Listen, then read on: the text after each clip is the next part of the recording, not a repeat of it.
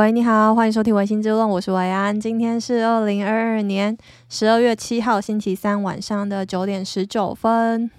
我感冒好了，前几天就默默的好了。然后就是我不是上一集有说，我觉得我搬到一个新城市，然后我自己的怪癖就是我会感冒。那不晓得最近，呃，大家有没有看到一个 AI，就是一个很厉害的 AI，你问他任何问题，他都会像是真人一样，而且是一个 IQ 跟 EQ 都非常高的一个 AI，你真人的回答。然后 我朋友就去帮我问了这个问题，他就说：“诶，请问感冒跟搬到一个新城市之间的关系？”然后 AI 就非常有条理的梳理了出来，他就说：“诶，你搬到一个新城市，那因为人在历经改变的时候，你可能，嗯，身心灵都会承受着一些压力，因为你的生活遭到了改变。那这个压力有可能是你平常感觉不到的，然后他透过生病来发泄。”他的压力，所以你会觉得，应该说我，我会觉得我的生病跟搬到一个新城市之间有关系。其实可能不是一个直接的关系，而是一个间接的关系。因为我搬到一个新城市，然后我感觉到压力，然后压力导致我的抵抗力减弱，然后才感冒，是这样子，呃，错综复杂的关系。或是说它是一个综合性的结果，才导致我感冒，但是我很直接的去把它联想起来，但 我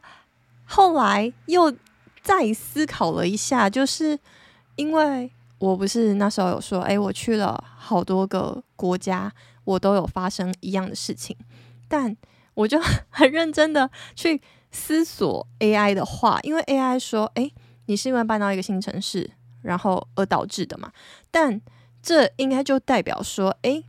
这应该会发生在，就感冒这件事情，应该是会发生在你刚搬到一个新城市，然后你就因为不习惯嘛，所以你就马上反应出来，然后就感冒了。但我记得我那时候在日本的时候，我是在很冷的冬天感冒的。”然后我感冒的时候已经算是呃我日本生活的下半段了，所以我已经经历了嗯、可能半年或七八个月没有感冒，然后在日本好好的日子。但我就在后期的时候感冒了。那这件事情又要怎么去说呢？就是我那时候是觉得说，哎，我终究感冒了。我记得我 那时候在日本感冒的第一个想法是啊。所以我还是得感冒一下。在这边，我再就是多讲一个，就是我那时候大学，大学是我第一次离开家。然后大学大一的时候住在宿舍，我也有一个很严重的感冒。就是我有说过嘛，我是一个很健康的人，所以我只要一感冒，就是那种一鸣惊人，然后非常严重的感冒。我那时候就。我记得我就发烧，然后完全没有办法动在床上，然后非常的不舒服。我那时候在日本得的感冒也是这样子，就是发烧，然后非常的身体整个就觉得不是自己的这样子。对，然后我要说的是，所以我是在后半段时期感冒的嘛，但就是我想要靠着我感冒的时间点去推翻 AI 的。结论好像也没有那么正确，因为我 我不知道，我我现在就在思考 AI 会怎么回答我，因为这边有可能回答是，就是因为我没有在日本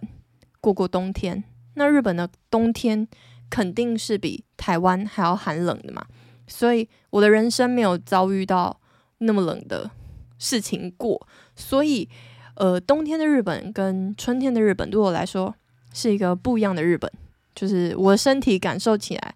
可能也是不一样，所以我才会在那个时候感冒。好，我为什么讲那么久这件事情？我只是觉得第一点，我觉得这个 AI 很有趣，就是这 AI 它不管是呃你 code 上面的问题，或者是你生活上面的琐事，甚至是你跟你的男女朋友吵架该怎么解决，或者是诶，你女朋友现在肚子痛，她会有什么呃反应，或者是 AI 会建议你做什么，就是身为一个男朋友你应该要怎么做之类的，它都有一套他自己的回答。撇除它有一些 bug，但我觉得它的完成率已经算是蛮高的。那呵呵第二点是我想要表达的是，我觉得确实就是人生中会发生什么事情，很难都去直接用一个因果关系去把它解套。但这不代表 就是我或者是你不能。去把你所发生的事情用一个因果关系去解释，因为就算 AI 跟我说了这些，然后我也去思考过了，但我可能我自己的身体就是，我觉得维安的人生就是会遭遇到这种事情，就是诶，换到一个新的环境，他就会感冒，就是我还是会觉得我用这样子的解释来去合理化，或者是让这整件事情变得，不管是有点好笑。或者是有点幽默风趣，我都觉得这是一个会让我舒服的方式，所以我可能以后还是会这样子继续讲。嗯，好，我已经大概讲完了。呃，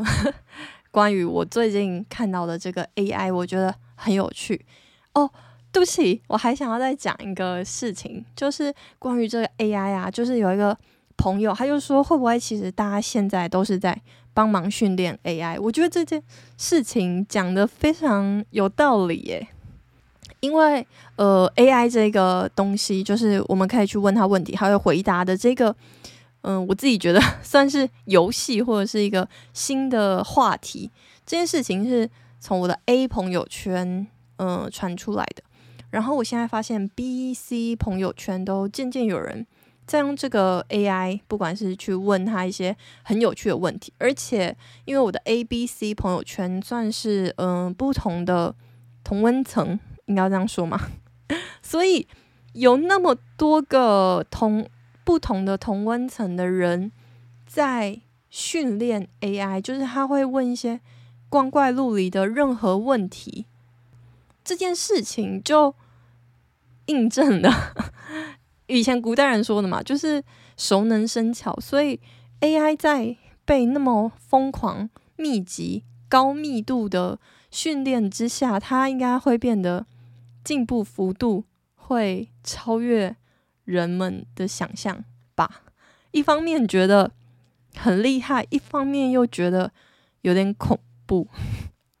不知道有人会跟我一样觉得有点些微的恐怖吗？好吧，我不确定。但如果你也觉得很恐怖，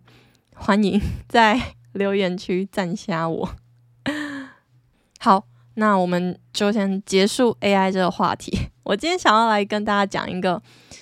前阵子我一个朋友的弟弟，就是一个婷婷的弟弟，婷婷弟弟，他就突然问我了一句说：“哎，你觉得那个德州扑克算不算赌博啊？”为什么法官认为不算？我觉得很奇怪耶。然后这个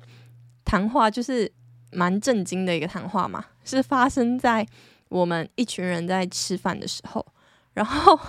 那个这个饭局算是一个呃睽违已久的一个饭局，所以大家都是在话家常啊。然后因为我们刚好是去吃吃到饱，吃到饱就是它是 buffet 制的，所以。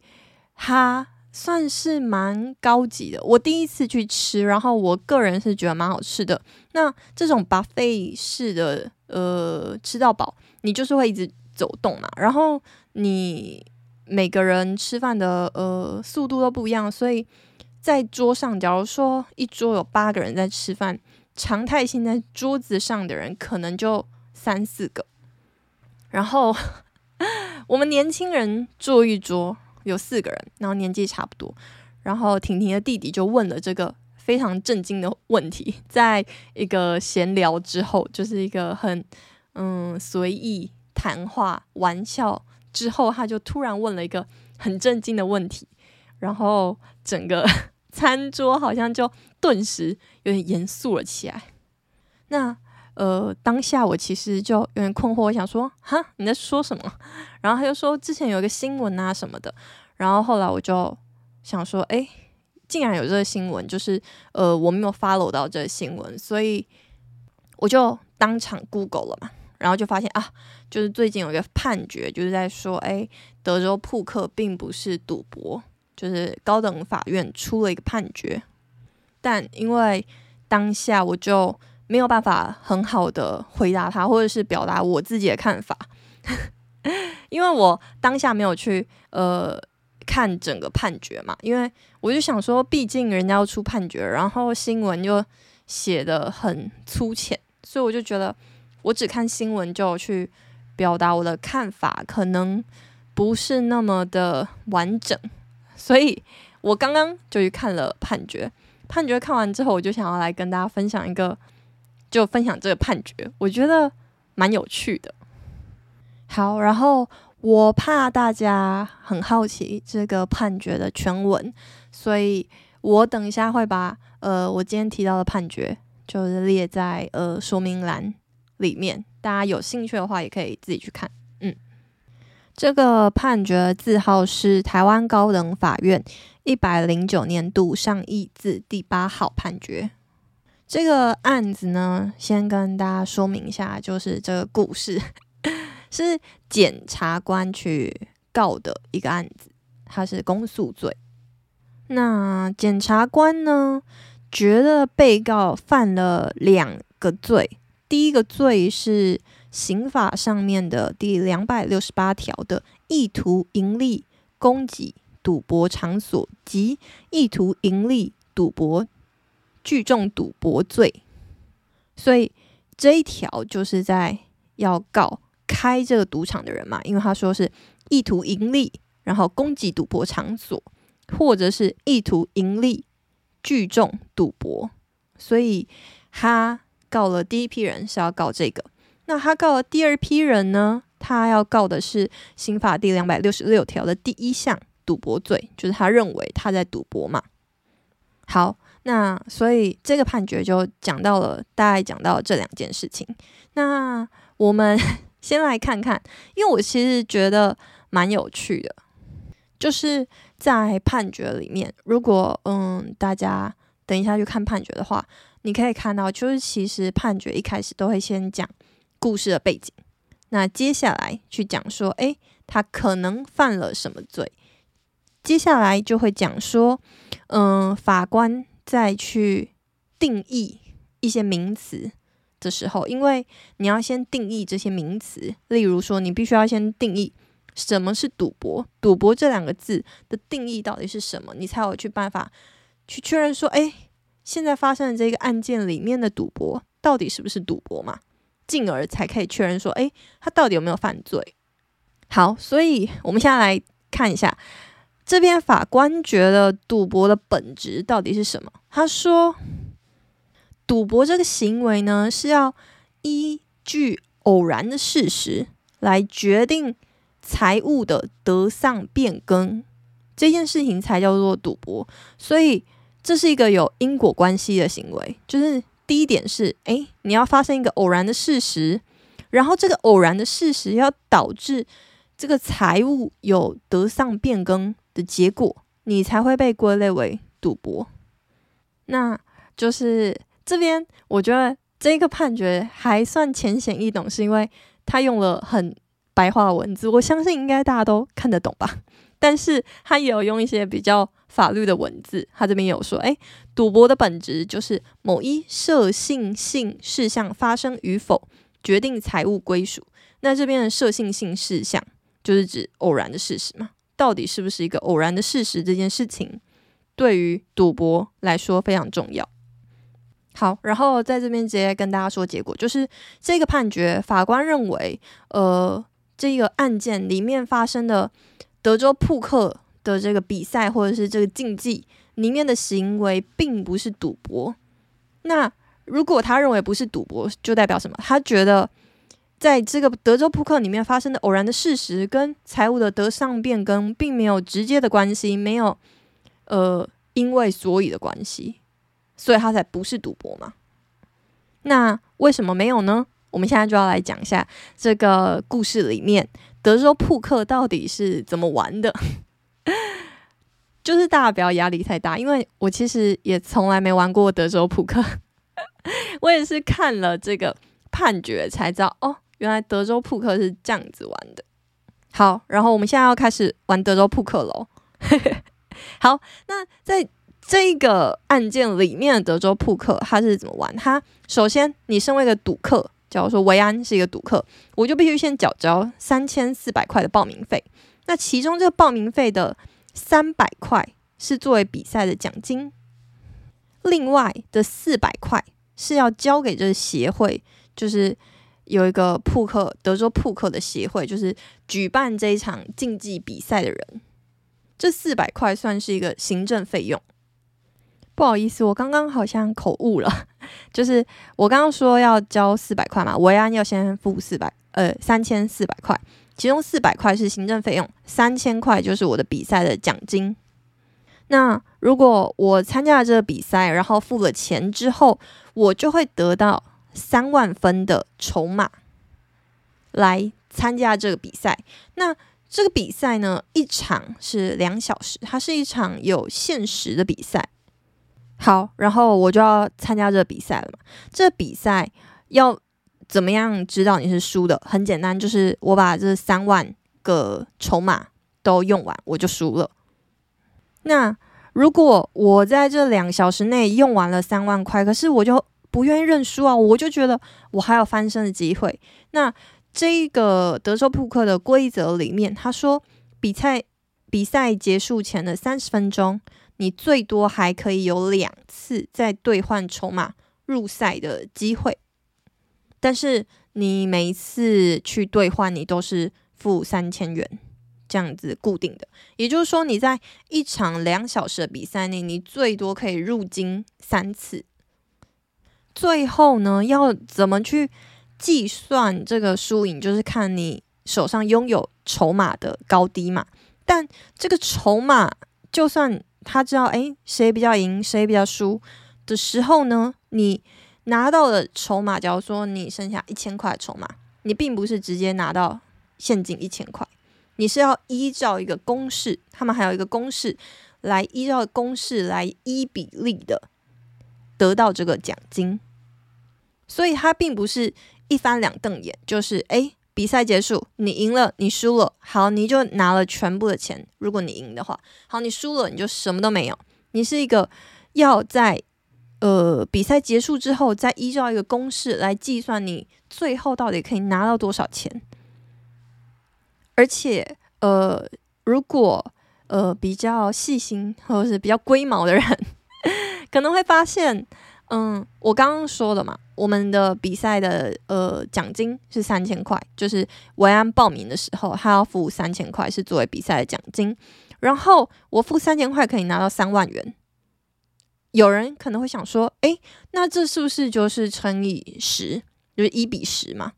那会不会，诶，其实假如说我比赛结束之后，我还剩下三万元，那我是不是就是可以拿回在现实生活中拿回来这三千元？诶，不是，他们不是哦。就像我刚刚一直提到的，他们是依照一个公式来计算的，所以我就算呃，在这个德州扑克的比赛中。我还剩下了三万元的筹码，我也不一定是拿回三千元的奖金。好，为什么 我会呃一直重复这件事情？我会一直提到公式这两个字呢？因为呃在这判决里面，法官显然觉得这件事情很重要，就是他认为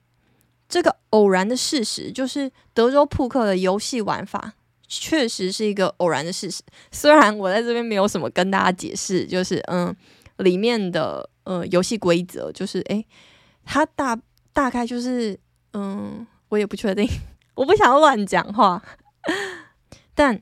就是法官在这边已经认为，就是游戏本身确实是一个它的结果，输赢的结果确实是一个偶然的事实，但是我们刚刚有说什么？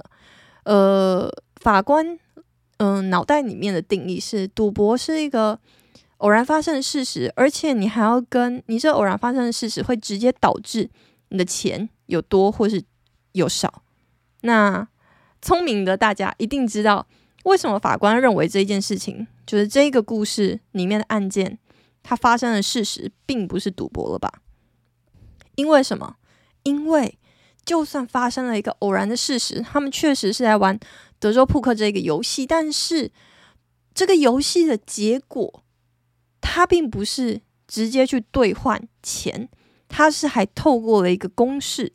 来去决定。你最后每一个赢家或输家，或者是没那么赢的赢家，到底可以分别拿到多少钱？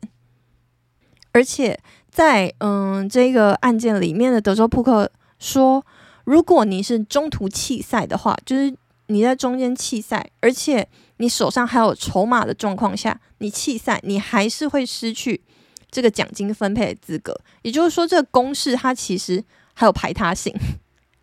就是你这个公式，你必须要资格符合，而且还要赢到最后一刻，你才可以依照这个公式去拿到你将有得到的奖金。这样子，所以法官就下了一个结论说：“诶，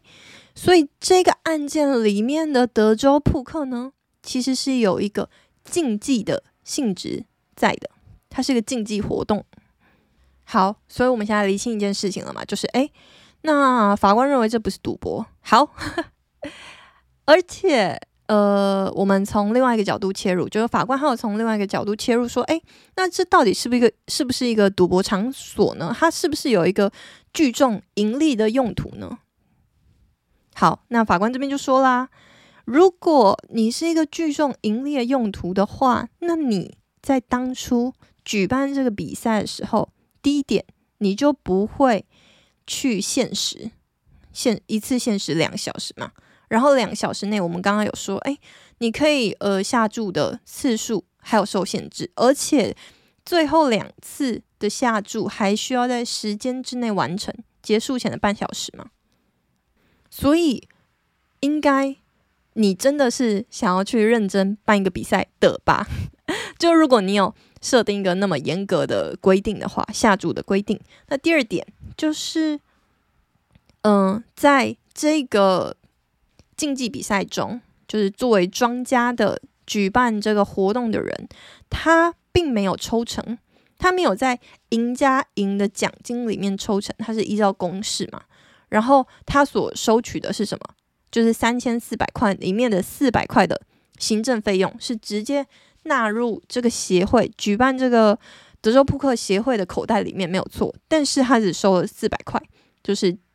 在法官眼里应该是认为说，哎，这是一个合理的运营一整个比赛活动的一个行政事务的费用。好，所以呢，法官就在这边觉得说，哎，那依照这样子的规则，就是他们订立的规则跟实际上面运营的形情形来看，这个举办德州扑克。比赛的这个协会，这个场所应该是没有聚众盈利的意图。好，所以最后啊，结果就是，哎，法官就认为说，哎，你这个检察官你提的证据不够，我没有认为说，哎，这一这一场德州扑扑克比赛，它是赌博罪，就是他有犯了台湾刑法上规定的赌博罪，他没有。其实嘿嘿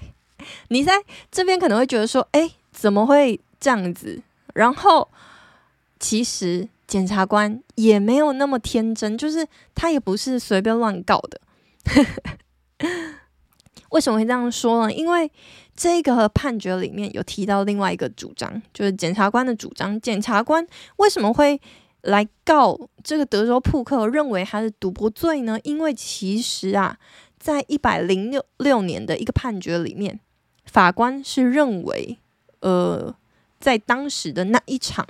德州扑克比赛是有犯了赌博罪的，所以检察官可能就想说，嗯，那我现在又看到一个德州扑克了，然后我还有以前的判决去做支持，所以我应该会在这场判决赢吧？这样 也不是说赢，应该要说可以定罪吧？对，这个判决我等一下也会贴连接在呃说明栏里面。那我这边先跟他就是。我们今天就是要讲两个判决，没有错。好，那这个判决的字号叫做高等法院一百零六年度上议字第二三三九号判决。这个判决呢，它也是在讲一个德州扑克的比赛，但是在当时他嗯、那一场判决的法官认为那一场的德州扑克是有违反呃刑法的罪嗯条文的这样子。那我这边先提一下，就是我们现在在看的是一百零九年的判决嘛。一百零九年判决的法官就说：“诶，我现在在审的这一场德州扑克，其实跟一百零六年当时发生的德州扑克的情形不太一样。好，他举了什么例子来去证明说他觉得这两个有本质上的差异呢？第一个就是当时一百零六年度的德州扑克，他的庄家是有抽成的。”他抽了什么成？他抽了在赢家，他在赢家得到的，嗯，假如说赢家得了一千万，那他是抽五趴，他每一个赢家都抽五趴，所以，呃，当时候的法官觉得这个五趴你有抽成，而且你是在这个游戏里面抽成，就表示你确实就是聚众盈利嘛，你聚集了一群人，然后再赌博，然后借由这赌博的比赛。做了盈利的行为，你抽了五趴，所以他在当时觉得这个是赌博，聚众赌博罪。那我们再回归到我们现在的这个故事嘛，我们这个故事是什么？我们这个故事其实庄家没有抽成，而且庄家他所认定就是设定的比赛规则里面，赢家所赢的钱是依照什么？没错，依照公式 去取得你的奖金的。所以这是其中一个点，就是呃，一百零九年的法官认为他跟前案有相差异之处。第二个点呢，是在当时一百零六年度的时候，当时的游戏，当时的德州扑克，它并没有限制你的呃筹码的数量。你是可以像是呃，一般我们认知到的那种 casino 的那种赌博，就是你想要赌多少，我就给你赌多少。所以呢，依照这两点，我们现在的法官就认为说，诶，我这个德州扑克发生的情形跟情状还有规则都不一样。所以虽然两个东西都叫做德州扑克，但是规则不一样，导致了。我们的判决不一样，所以你不要来拿之前的案子来说要拘束我。我现在下的这个判决行为，no no，我没有要被你拘束的意思。好，就是这样。好了，他没有讲 no no，他就是说，哎，好了，我要来引用一下。他说，该判决结果自无从拘束本案之认定。好了，就是 no no 嘛，对不对？就是哎，你不能管我。就是我这个案子要怎么认定是我的事情，因为我已经告诉你了，我们两个状况不一样。好，大概就是这样。我不知道听我讲完，你各位 会不会想要知道一百零六年度的嗯判决长什么样呢？不想知道也没关系，因为我还是要讲。好，经由我刚刚的解释，大家应该对于这个赌博。有一点概念了吧？那我这个案子大家应该可以就驾轻就熟。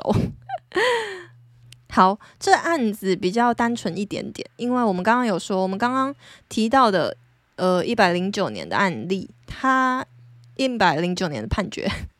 他提到了两罪嘛，就是诶去开赌场的人跟去赌博的人，但一百零六年的比较单纯，他就只有就是开赌场的人这样子。好，所以。我们现在已经知道，所以德州扑克的规则会，嗯，跟他是否构成台湾的赌博罪的这个罪名或者是条文的构成要件有高度的相关，应该可以这样说吧？好，所以我们现在就要来看一下它的规则喽。这规则呢是什么？你可以去。我们刚刚有说嘛，就是这一场比赛，我们现在一百零六年的比赛，它是不限制你的筹码数量，这是第一点，而且它是以现金一比一的方式计价，也就是说，你一块钱可以拿到一个筹码，这样子。然后你参加比赛嘛，就像我们说的，诶，你筹码最大的就是呃，不是筹码最大，sorry，就是它很简单。他说你的牌面组合最大的就是呃，德州扑克就是扑克牌嘛，扑克牌的牌面组合最大的就是赢家。然后你就可以收下你台面上面有人下注的所有的筹码。那庄家呢，可以干嘛？就是假如说我现在收到了台面上全部一百个筹码。那庄家可以做什么？庄家可以在我拿到一百个筹码之前，他就先拿掉五个，因为他就跟你讲：“哎，你来参加我这比赛，是我办的比赛，你就是先给我收一个呃过水的费用。”所以，我实际上面拿到的就是九十五个筹码，五个就是给庄家。这件事情是什么？如果他收了五趴，就代表，假如说我今天赢了一千个筹码。那个庄家还是可以收五趴，他的收取的费用是浮动的，而且会跟我的输赢有高度的相关。就是诶，牌面上的呃筹码少，他又赚的少；可是牌面上的筹码多，他就赚的多耶。就是这个关联性是非常高的，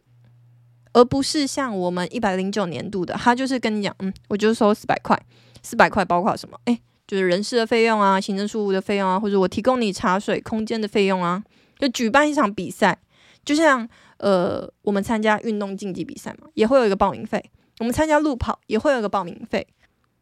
就是它是一个很公开透明的，然后它的呃输赢跟你的输赢，不是，它可以收到钱跟你的输赢并没有太大的关系。所以，呃，在一百零六年度的判决，其实它还有另外一部分讲到，我个人是觉得应该跟呃一百零九年度的判决没有太大的关系，因为它另外一部分是在讲到说，诶，我提供这个空间的人，就是有一个人他提供了一个空间嘛，就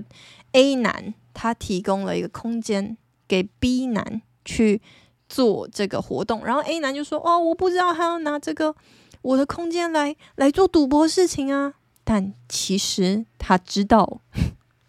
所以他们就是共犯，大概是这样子。就是呃，判决其他部分是在讲这一个部分的事情，所以我是觉得就比较跟德州扑克这游戏本身的关系没那么强烈，所以我就不提。如果大家有兴趣的，可以去看。好，那我讲完了这这个故事嘛。算故事吗？就是这个之前有闹一阵子的新闻，然后我朋友还来就是拿来当做一个话题来研究，或者是讨论说，哎，你觉得德州扑克算不算是赌博的呃一个话题？这样子，所以我就觉得嗯，好像蛮有趣的。我确实也觉得蛮有趣的，就是哎，原来是这样子，嗯，那就是我刚刚有说嘛，其实我并不会玩德州扑克。然后我曾经有想要学，因为听说德州扑克很厉害的人，在投资上面都会很厉害。我不知道是不是真的，就是这个的相关性到底有多高，然后会不会只是一个纯粹的巧合，跟就搬到新城市会不会感冒一样，是一个巧合。但我还是要说，就是。在 Line 新闻上面，就是大家知道 Line 吧，就是那个 APP 聊天的 APP，Line 有 Line 新闻嘛，Line 上面的新闻它是可以留言的。哇，那些人的留言都非常的有个性诶，就是有点超乎我的想象。我只能说，我觉得现在这个社会让人都有。就是抒发自己想法的管道，就像我现在在录 podcast 嘛，我其实也是在我自己的小世界里面大放厥词。但我我我觉得外新闻里面的又更高一层，诶，就是比我自己在这里讲的话还要更奔放、自我。好，我可能没什么资格说别人自我什么的，因为毕竟我自己还。开了一个 podcast，还去买了一个麦克风来去讲我想要讲的东西，但我还是觉得大家可以去看看，就是嗯，这个 LINE 新闻下面的留言，因为我我想要为呃这个法官，至少是这个案件的法官呐、啊，发个声，就是我觉得如果你想要去批评一个法官，或者是批评一个判决，我觉得都可以，但是应该要基于你至少有看过，就是这个判决，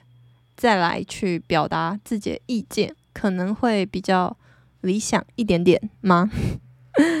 就是我觉得你要去批评一个人。我觉得绝对没问题，就是你你有言论自由，但是如果你可以在批评之前去观看他写出来的东西，再去做批评，可能会比较到位，或是可以刺得他比较痛，是这样说吗？好，所以嗯，只是希望大家可以温柔一点对待彼此，那我们就可以有好一点的社会吧。我是这样子想的啦。虽然我最近也就是遭遇到了一些挫折，但人生嘛就是这样子啊。好，